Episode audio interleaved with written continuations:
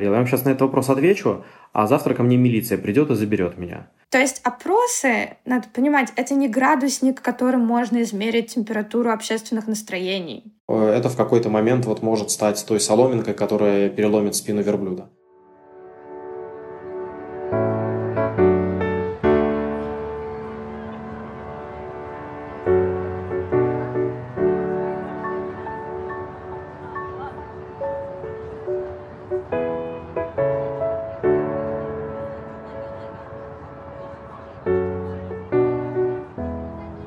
Привет, это подкаст «Цивиум», и с вами его ведущие Дима и Катя.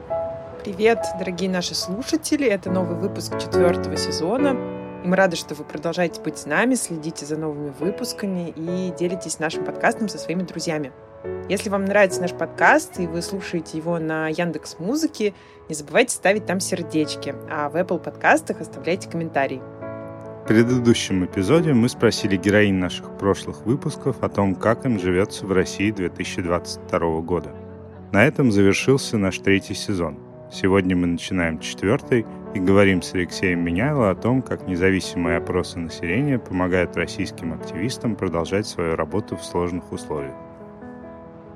В этом эпизоде речь пойдет о том, почему опросы общественного мнения, на результаты которых часто опираются политики, не отражают реальной картины – как проводить независимые и объективные соцопросы в стране, где люди в большинстве своем подвержены эмоциям, пропаганде и чувству страха, и как такие исследования могут поддержать активистское сообщество в России.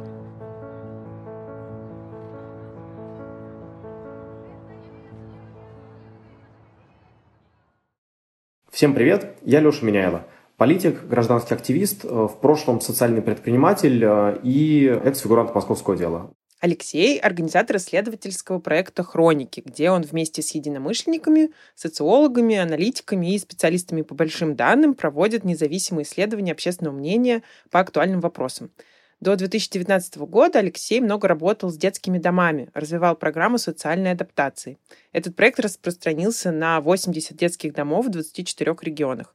Кроме того, Алексей интересуется геймификацией образования для подростков и даже является автором игры, которая обучает их осознанности. Например, в одном из заданий школьник должен уговорить свою семью перейти на раздельный сбор мусора. 24 февраля Алексей с единомышленниками обсудили сценарии развития событий и договорились, что нужно продолжать работу. Один из проектов, который возник сразу, это, собственно, изучение и объяснение общественного мнения, потому что с одной стороны, было понимание, что власти будут использовать соцопросы в качестве оружия, а с другой стороны, было понимание, что а, качественных социологических данных не будет, скорее всего.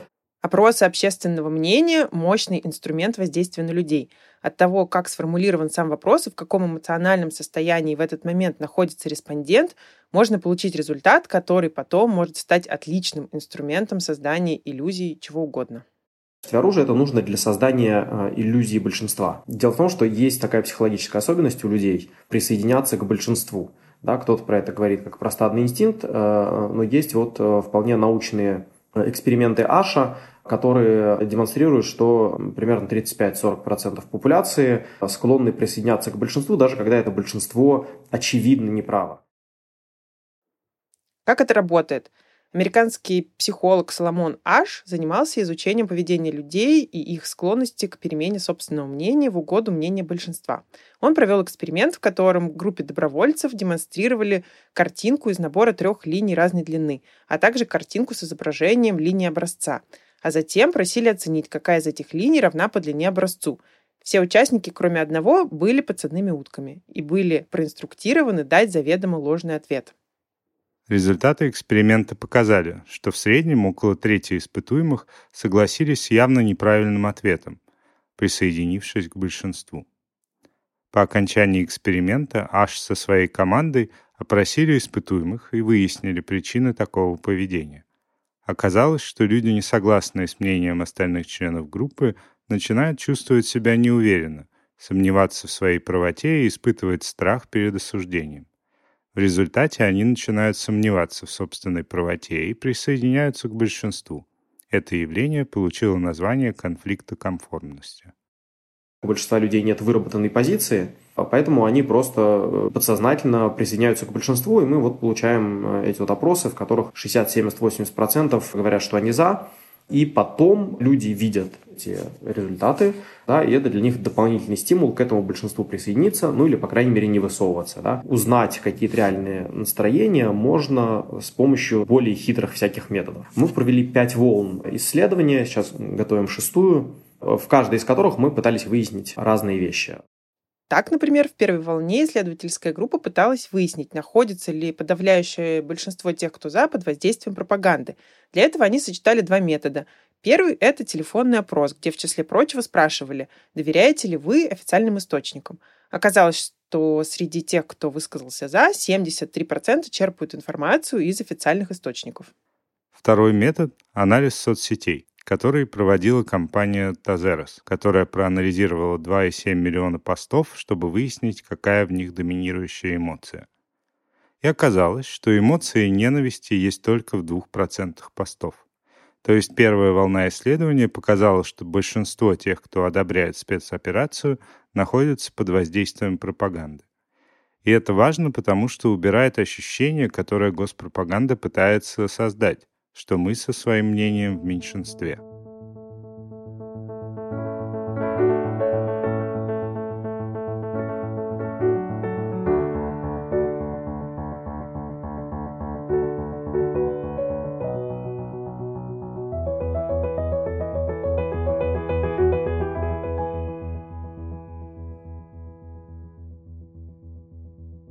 Исследованиях общественного мнения есть цель донести определенный посыл до конкретной аудитории. С официальными опросами более-менее понятно. А на кого же рассчитаны результаты независимых исследований? У нас сейчас принципиальных целевых аудиторий четыре. Это, с одной стороны, самое там, простое, самое понятное, это э, социологическое комьюнити, это не очень большое количество, ну, скажем так, на, на фоне страны людей, которые профессиональные, которые понимают, что большинство опросов не дают э, какой-то полезной э, информации или там мало полезной информации дают, для которых важно все-таки э, там попытаться понять, что происходит.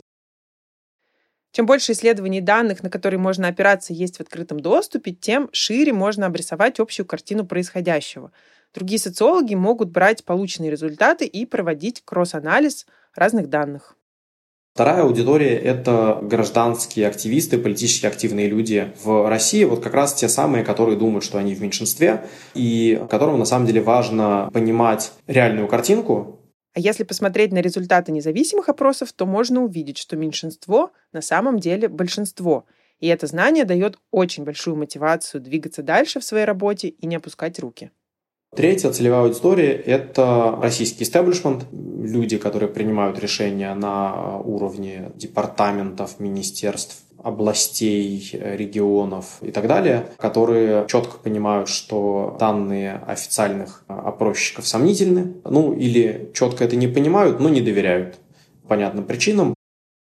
Опытные управленцы понимают, что нельзя доверять системам с отсутствующей обратной связью без возможности верификации – но когда появляется второе, третье, четвертое мнение, сложить реальную картину становится проще.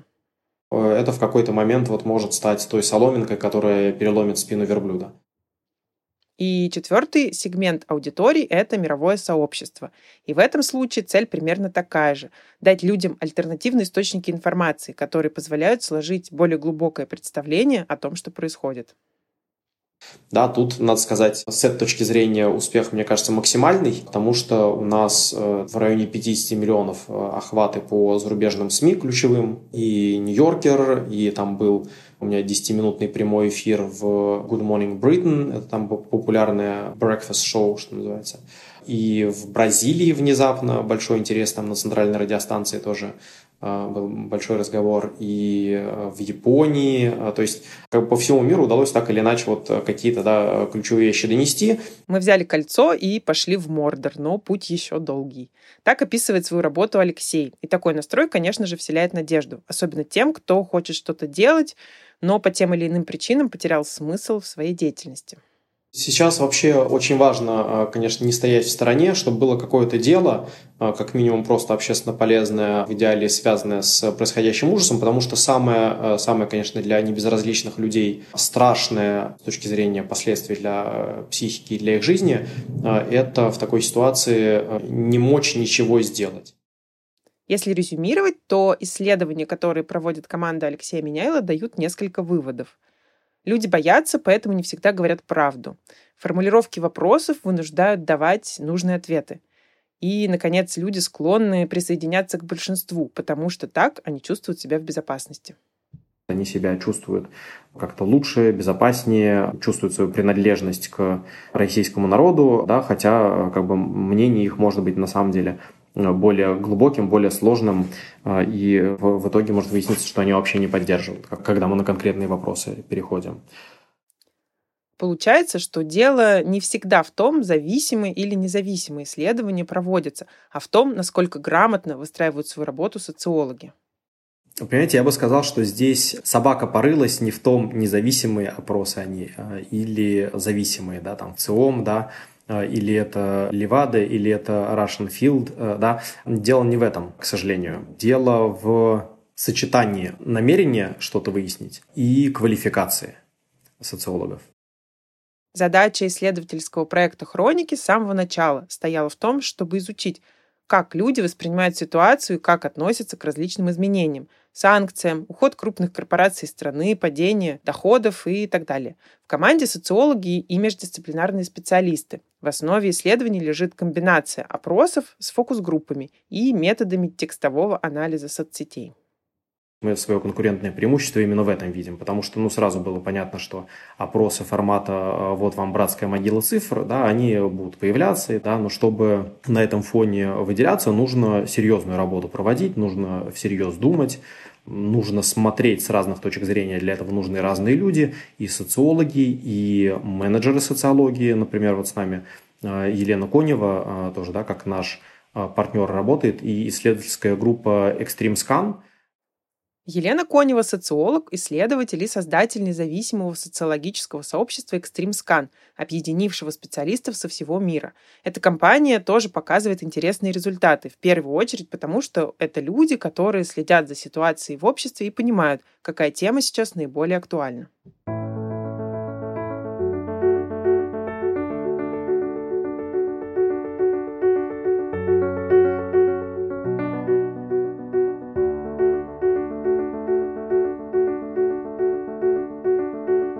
Опросы предполагают, что общественное мнение – это сумма индивидуальных мнений.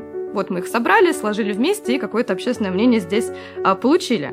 Однако условно, с точки зрения там, демократической теории э, общественности, мнение формируется в ходе коммуникации и обмена аргументами. Да и с точки зрения социологии, субъектами общественной жизни являются не отдельные индивиды, а целые группы и сообщества. И тут мы вдруг начинаем перебираться в зону такой фундаментальной критики, когда задаемся вопросом о том, а вообще каков объект исследования, да, и существует ли само по себе общественное мнение. А это отрывок из дружественного нам подкаста, который называется «Это базис», где его ведущий Саша Замятин и гости Марина Селиванова тоже говорят об опросах общественного мнения в современных реалиях. Мы попросили Марину немного рассказать нам о том, как устроены опросы и могут ли они быть объективными. Всем привет! Меня зовут Марина. Я сейчас заканчиваю магистрскую программу по политфилософии в Шанинке. И сфера моего научного интереса — это как раз опросы общественного мнения. Марина изучает соцопросы как политический инструмент, как способ легитимации существующего порядка или, наоборот, как способ его нарушать. В этой дихотомии заключается ее основной исследовательский интерес. То есть опросы, надо понимать, это не градусник, которым можно измерить температуру общественных настроений. Можно ли считать опросы объективным описанием социальной реальности? Скорее нет, чем да. Поэтому опросы на протяжении всей своей истории встречали критику со стороны социологов и политологов. Во-первых, объективный или какой угодно другой сбор мнений предполагает, что эти мнения заранее существуют как данность, как объективная реальность. Однако мы знаем, что по большинству вопросов, которые задаются людям постерами, У людей нет предустановленного или четко сформированного мнения. Это особенно сильно проявляется, если вопросы касаются вещей, с которыми люди лично не сталкивались и которые далеки от их повседневной повестки. Когда человека застают врасплох, он начинает искать в своей голове ответы на вопросы, которыми он раньше никогда не задавался. В итоге мы получаем не персональное мнение, а в лучшем случае мнение окружения или вообще позицию официальных СМИ. Часто человек будет стараться дать социально одобряемый ответ, чтобы показать свою принадлежность к большинству и не привлекать к себе потенциально опасное внимание. Во-вторых, сам опрос по своей структуре не может претендовать на абсолютную объективность, хотя бы потому, что его составляют такие же люди, как мы с вами. И у этих людей тоже есть свои установки и предрассудки, с которыми они выходят в это исследовательское поле. Каждый человек находится в своем информационном пузыре, и это влияет на формулировки вопросов и на категории ответов. А это, в свою очередь, будет влиять и на ответы. И есть, конечно, различные методологические приемы, которые можно здесь использовать, чтобы как-то нивелировать эти последствия. Например, какие-то вопросы мы можем поставить в начало опросника, в начало анкеты, какие-то в середину, какие-то в конец, да, немножко пожонглировать ими. Мы можем использовать, разумеется, разные формулировки, да, чтобы, по сути, спросить об одном и том же. Это делается для того, чтобы понять, а что думает человек на самом деле. Потому что в каких-то вопросах он может э, попытаться скрыть свое истинное мнение, но где-то в каком-то вопросе оно имплицитно все-таки проявится. Например, чтобы понять и исследовать, распространено ли среди наших сограждан чувство выученной беспомощности, не надо подходить к людям на улице и спрашивать «Вася, ты ощущаешь на себе чувство выученной беспомощности или нет?» Достаточно задать респондентам несколько вопросов об их личных мыслях. Например, спросить, как вам кажется, есть ли у вас возможность принимать решения, важные для вашего района, города, села, страны и так далее. Кроме того, с помощью определенного дизайна опросов мы можем чуть-чуть приблизиться к тому, чтобы узнать, а кто это вот те люди загадочные, которые боятся участвовать в вопросах и которые чаще всего отказываются или прерывают анкеты. Конечно, нам бы хотелось по возможности приоткрыть завесу тайны и узнать, а что думают те люди, которые обычно остаются за рамками этой репрезентации. Это одна из наиболее сложных проблем, да, с которыми сталкиваются сейчас исследователи общественного мнения. Поэтому крайне важно публиковать исходные данные и методологию опросов. Потому что слова вроде «опрос проведен по репрезентативной выборке» ни о чем нам на самом деле не говорят. Команда Алексея придерживается таких же принципов. В этом смысле порукой выступает, во-первых, то, что мы все данные выкладываем э, в открытый доступ. то есть мы выкладываем э, анкету, э, мы выкладываем массив сырых данных, и любой может сам проверить, прийти к каким-то своим результатам. А с другой стороны, порукой выступает моя репутация, да, которую я вот здесь фактически ставлю на кон, и которая как бы уже есть довольно-таки серьезная именно не с социологической точки зрения, да, а с точки зрения того, что я не вру.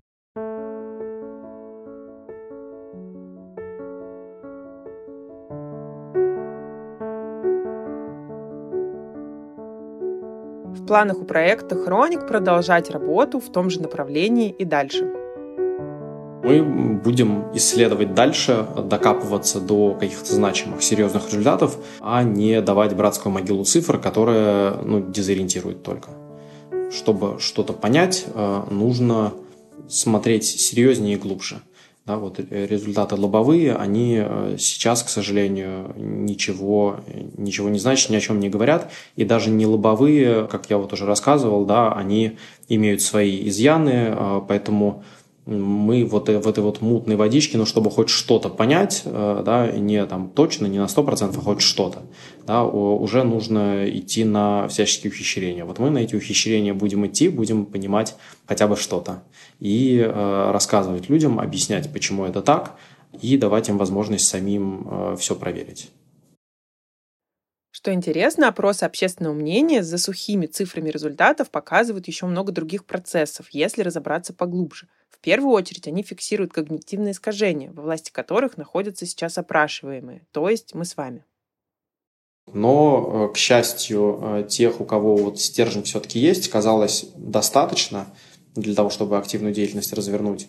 и осмысленную. И что интересно, да, что совершенно обычные люди, от которых ты этого не ожидаешь, да, ну такие как бы не, не выглядящие как воины света, да, а такие вот хоббиты классические прямо, да, вот они внезапно э, все по классике, да, оказывается, что в нем больше, чем вы видите, и больше, чем он сам о себе знает. Да, у нас вот, собственно, вот наши исследователи, они вот из таких типичных хоббитов, э, но вот тогда такие встали, да, да, мы понимаем, что риски есть, мы понимаем, что мы их не можем спрогнозировать, что они могут быть очень серьезными, но это надо сделать, мы это сделаем. Ну, и еще много-много э, таких людей. Другая важная цель исследований и опросов – это создание базы для аналитики сейчас и в будущем. Эта работа еще важнее, чем просто прогнозирование, основанное на эмоциях и страхах. Людям свойственно чего-то бояться, но это не значит, что то, что, знаете, как э, и остановившиеся часы два раза в сутки показывают правильное время. Да, вот это вот э, из этой серии. Люди, которые истерили, просто в, в этот раз оказались правы, не, ну, не потому, что у них аналитика была, да, а потому что вот а, так э, фишка легла. А, а вот, например, там, не знаю, э, Шульман, которая ошиблась с прогнозом, да, все равно я вот как-то скорее склонен ей верить, потому что ее, да, там рассуждения, они аналитические, а у истерящих людей это не рассуждение, не аналитика, не прогноз, это истерика. Строить прогнозы – дело неблагодарное, поэтому многие эксперты избегают этого. С этой точки зрения очень редко бывает такое, что можно прямо вот точно рассказать, когда произойдут те или иные события, не обладая инсайтами. Но анализировать происходящие процессы и сопоставлять разные мнения позволяет лучше понимать и быть готовым к разным сценариям будущего. У команды Алексея в настоящее время есть еще один проект. Он направлен больше не на исследования для узкой аудитории – а для всех, кому хочется поучаствовать в чем-то прямо сейчас. Это проект приемная.орг, где можно отправить обращение в региональный парламент абсолютно легальное, к которому невозможно придраться. В первой волне это были обращения с требованием принять региональный парламент и закон о том, что призывники не будут отправлены в Украину. Приемная предлагает шаблоны текстов обращений, уже одобренных юристами, Подготовка обращений занимает не более пяти минут. В результате шанс быть услышанными резко возрастает. Если обращений много, чиновники и депутаты осознают важность вопроса и начнут действовать. В первой волне в парламент ушло порядка 15 тысяч обращений. Это инструмент, который позволяет людям не оставаться в стороне и ощутить, что их действия могут реально что-то поменять.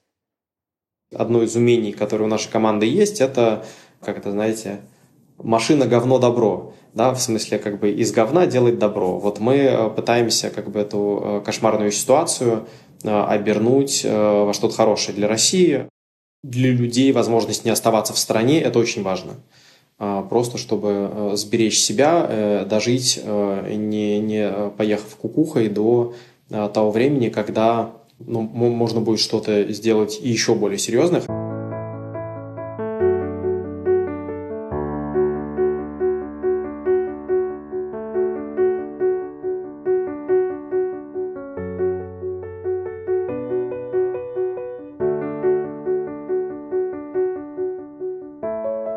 Кризис в активистском сообществе все переживают по-разному. Многие поставили свои проекты на паузу, и это особенно наглядно видно по социальным сетям проектов, о которых мы рассказывали в предыдущих эпизодах. Приемные обеспечивают возможность выразить свое мнение в безопасном формате. Исследовательский проект «Хроники» идет дальше, позволяя более взвешенно посмотреть на мнение окружающих.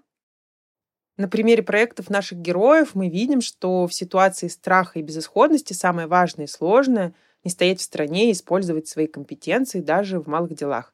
Практика показывает, что перемены возможны и случаются благодаря небольшому проценту людей, которые находят в себе силы сделать даже небольшие шаги в сложных условиях. В условиях активной информационной войны складывается ощущение однозначности мнений и большинства.